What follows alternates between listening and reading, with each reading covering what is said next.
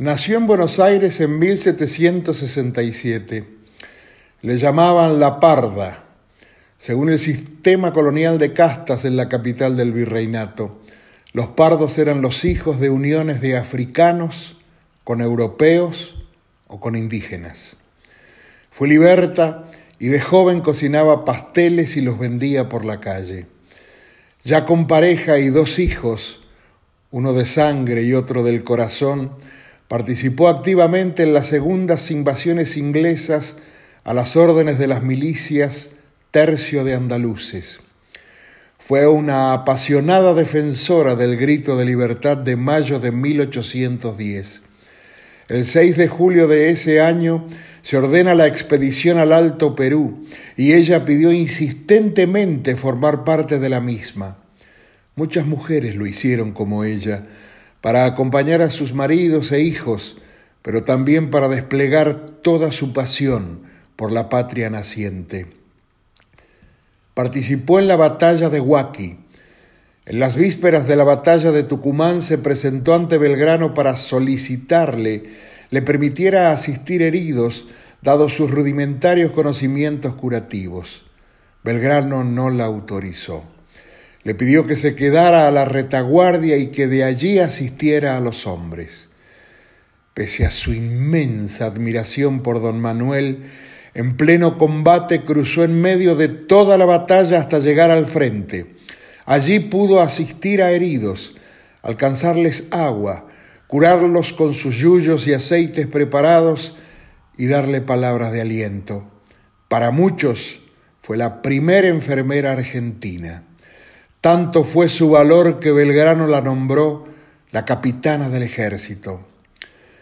Pese a perder a su esposo e hijos en combate, continuó desplegando su solidaria y efectiva labor.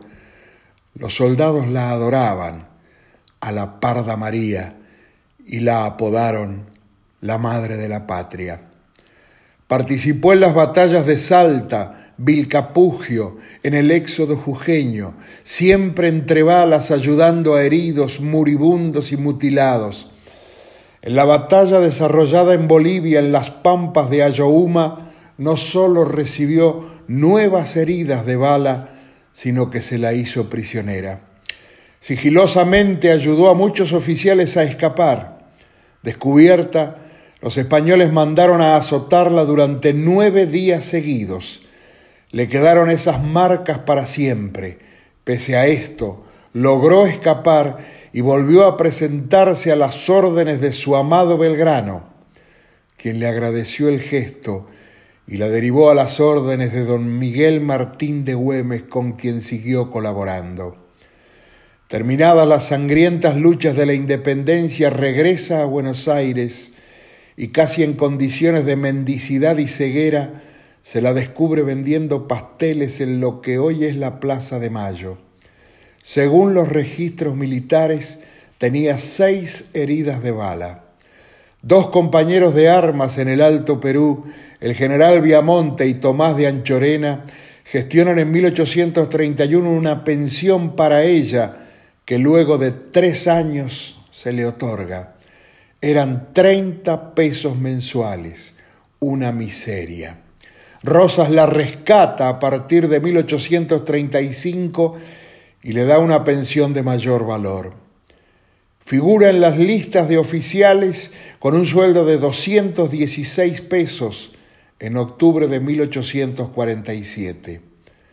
Al lado de su nombre, en las listas de oficiales de noviembre de 1847, no aparece monto alguno sino una leyenda que decía, falleció.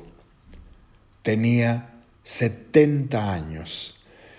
Estamos hablando de María Remedios del Valle, la parda, la capitana, la madre de la patria, una de las niñas de Ayohuma.